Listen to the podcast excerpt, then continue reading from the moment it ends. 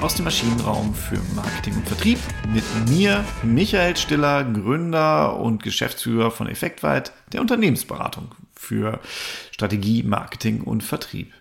Heute würde ich mit euch gern mal über ein Gespräch äh, sprechen oder ein Gespräch nochmal rekapitulieren, das ich letztens geführt habe. Ich mache ja gerne äh, Erstberatungen, kostenlose Erstberatungen, die man so über meine Website buchen kann. Ähm, findet man den Link sowohl über LinkedIn, aber als halt auch über, über unsere Webseite.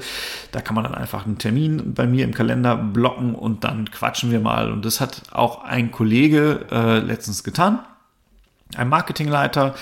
Und der hat sich einen Termin gebucht zum Thema Markengestalten. So, und dann haben wir angefangen zu sprechen. Ähm, wahnsinnig sympathischer Mensch.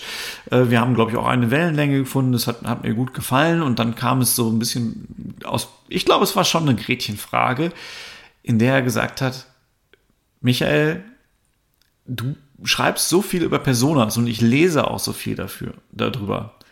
Aber mal ganz ehrlich, was mache ich denn dann jetzt, wenn ich so eine Persona habe? Wofür brauche ich die? Ich habe dann gestutzt, weil eigentlich steht es auch bei den meisten Sachen dabei. Und dann habe ich aber mal so ein bisschen, bin ich ein bisschen in mich gegangen, habe mir so überlegt, wie ist denn das, wenn wir bei unseren Klienten in unseren Projekten auf die Herausforderungen stoßen, zu sagen, wir brauchen eine Persona. Häufig gibt es dann schon Personas. Also da sind dann wirklich auch schon Personas gestaltet worden.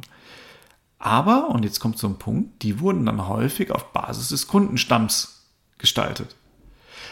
Und das ist nichts anderes dann als eine Segmentierung. Man hat geguckt, welche Kunden haben wir denn jetzt schon? Welche Kunden haben bei uns gekauft? Und hat versucht, auf diesen Personas, also, oder eigentlich sind es nur Zielgruppen, das sind eigentlich nur Segmente, äh, die hat man dann versucht zu beschreiben. Und weil wir ja nichts anderes haben, nehmen wir dann total gerne da zum einen ihr Kaufverhalten, das ist natürlich sicherlich eine, ein wichtiges äh, Element, auch einer Persona, aber vor allem demografische Merkmale. Alter, Wohnort, Wohnlage, Vertragsgeschichten, äh, das wäre dann wieder Kaufverhalten und versuchen das dann so zu beschreiben. Jetzt haben wir da zwei Probleme mit. Das eine sind, die Kunden, die wir haben, sind vielleicht gar nicht zwingend die, die wir haben wollen, wo wir glauben, da könnten wir das meiste Geld mitmachen. Weil vielleicht haben wir in der Vergangenheit Dinge getan, die dafür gesorgt haben, dass andere Menschen unsere Produkte gekauft haben. Und wir kommen aber an so eine Art Sackgasse, weil wir zum Beispiel nicht mehr hingehen können und den, den äh, Customer Value, also den, den Kundenwert steigern können. Das ist so ein, so ein erster Punkt, wo ich schon immer skeptisch bin und wo ich sage, ha, wenn man da hinkommt, dann kann es natürlich sein, dass mir schwerfällt zu verstehen, was habe ich denn jetzt von einer Persona und was ist denn daran so neu? Sinus-Milieus hatten wir ja auch schon lange.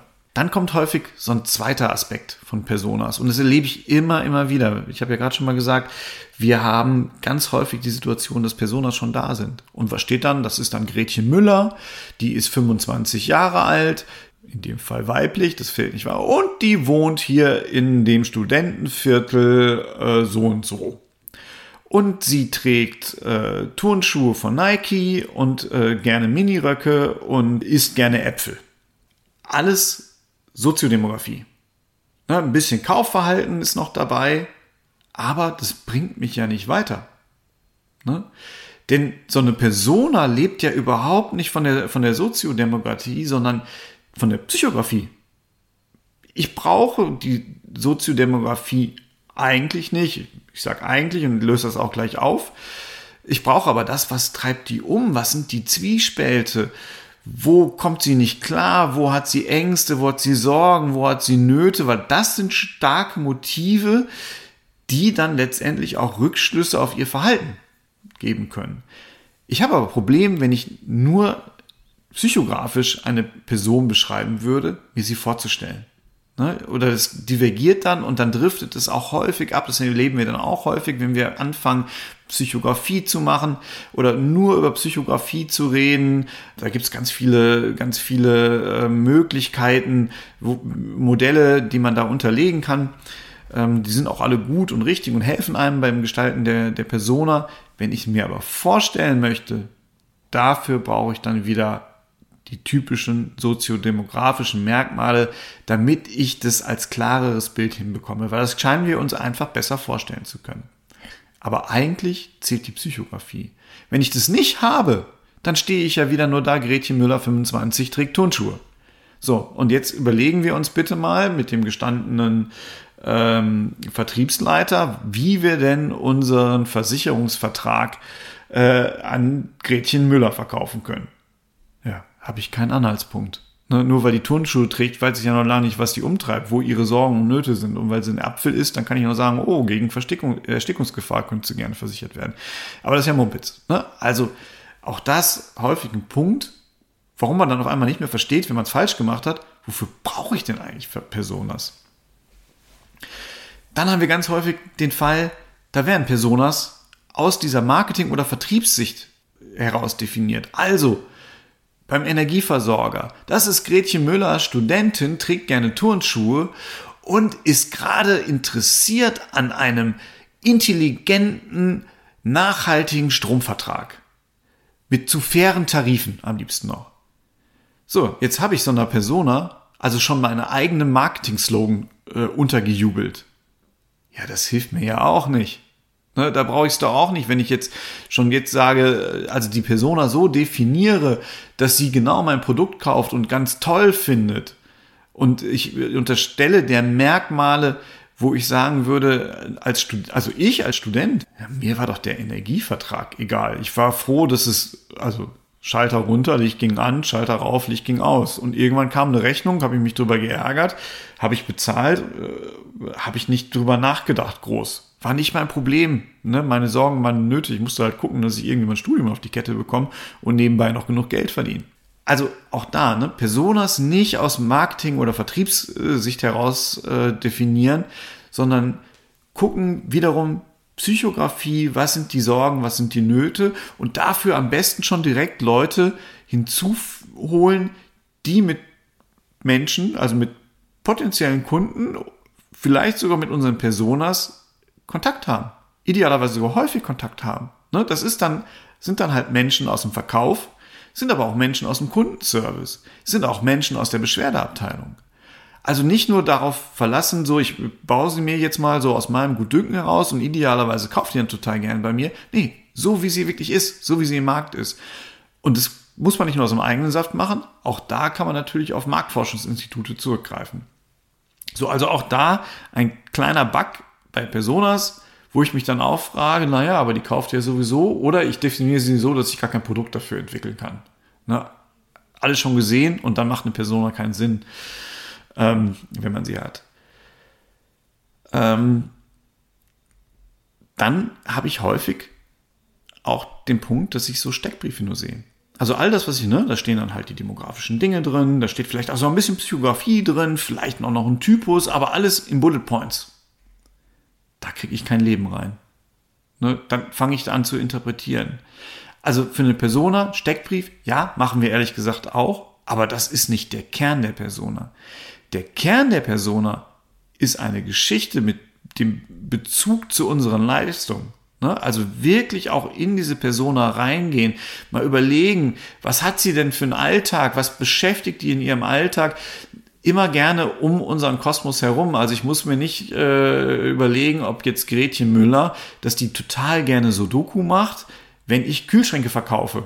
Oder auch der Fabian Schulze, der der Einkäufer bei einem, bei einem äh, großen Maschinenpark ist oder bei einem großen Getränkeabfüller ist, äh, da brauche ich mir auch keine Gedanken drüber machen, ob der gerne Tennis spielt oder nicht. Ne, da muss ich mir halt in diesem anderen Kontext überlegen, was treibt ihn denn jetzt um? Was sind so seine Alltagsaufgaben? Der muss halt Rabatte haben, der muss Dinge vergleichen können, der, der braucht Vorlagen. Ne? Das ärgert ihn vielleicht, wenn er, wenn er die einzelnen Maschinenanbieter nicht miteinander vergleichen kann. Das sind so die einzelnen Punkte, die man sich da eher überlegen muss und wo man diese kleine Geschichte erzählt und wirklich auch gerne als Story. Gerne mal als Story aufschreiben, damit es wirklich greifbar wird. Auch das hilft extrem dazu, dass so eine Persona akzeptiert wird im Unternehmen. Und dass sie nicht nur eine, ja, in, in, so einer Steckbriefhalde äh, landet. Und, das ist auch nochmal ein wichtiger Punkt, achten Sie darauf, dass jemand im Unternehmen der Anwalt der Persona wird. Denn ansonsten gibt es Persona Wildwuchs.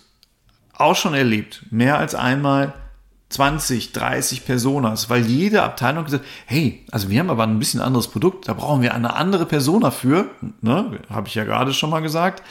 Äh, die Persona wird eigentlich nicht aus dem Marketing heraus definiert, sondern die Persona ist die Persona. Das ist ein Mensch. Das ist ein Mensch, der unsere Marke in irgendeiner Form äh, mit unserer Marke in Berührung kommen kann. Und der lebt halt und der hat unterschiedliche Ängste und Sorgen.